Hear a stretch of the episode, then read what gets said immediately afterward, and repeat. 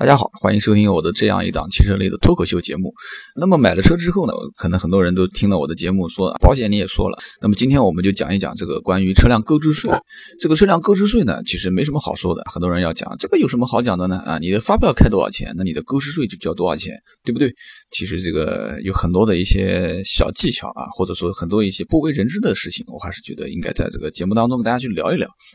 这个车辆购置税呢，其实说白了，确实是一个车子啊，你的发票金额的固定的一个交税的额度。但是你这里面有几个小的问题，可能稍微懂一点车的人，或者说你要买车的时候，你身边的人就会跟你去提这个事情，他会跟你讲说，哎呀，你让这个 4S 店啊，给你这个发票金额稍微开低一些，这样的话，你的交税的额度就会变得很低啊，就会省很多钱。呃，其实这个话呢也对，但是呢，我倒不是很赞成这种做法。我的理由有以下几点：首先一个呢，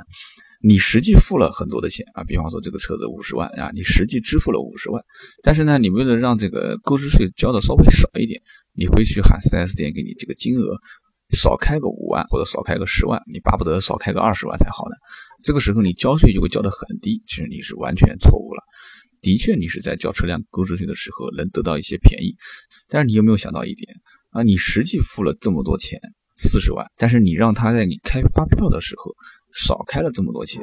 也就是说，从国家法律保护你的角度来讲，从你的就是你当二手车置换的过程当中啊，你这个车辆。在别人认可的情况下，只能看到你发票金额上的这些费用，也就换句话说，你的车还没有开出门啊，实际上你的车子已经贬值了啊，十万或者是十五万。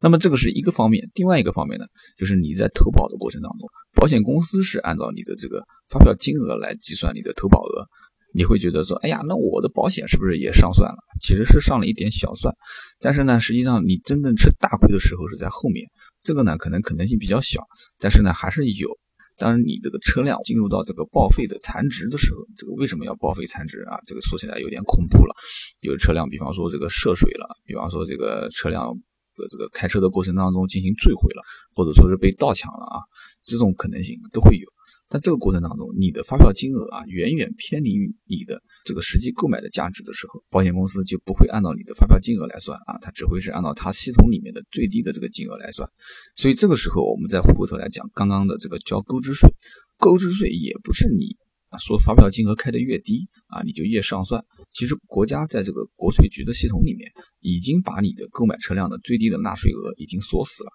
所以你。想方设法的去把这个发票金额降低，其实你最终发现，你交税的时候，你所计算出的这个交税金额和你实际的交付金额是完全不一样的，这就是所谓的叫最低纳税额。所以呢，我在这边就建议啊，购买一些车辆啊，只要你不是加价的啊，你只要是有正常的折扣的，你最好还是老老实实的按照这个发票金额来开。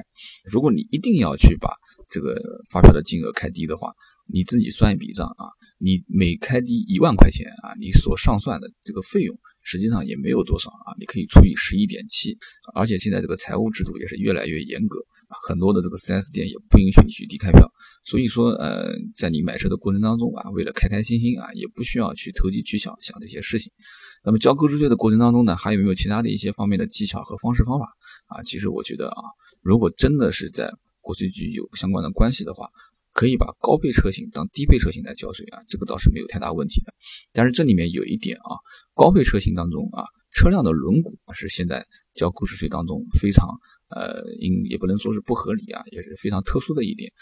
我们就经常会遇到这样的一个例子啊，如果说是一辆车，当它标配十九寸轮毂的时候啊，如果这辆车的最终发过来的车型啊是加了二十寸的轮毂啊，你会发现这个轮毂并没有加多少钱啊。但是在交购置税的过程当中啊，它的系统里面只能选择这个二十寸轮毂的这一款车型，所以无形之中你交税的这个过程当中啊，你就会增加了啊很多的这个费用，因为你的这个车型的档次啊又跳了一个层次。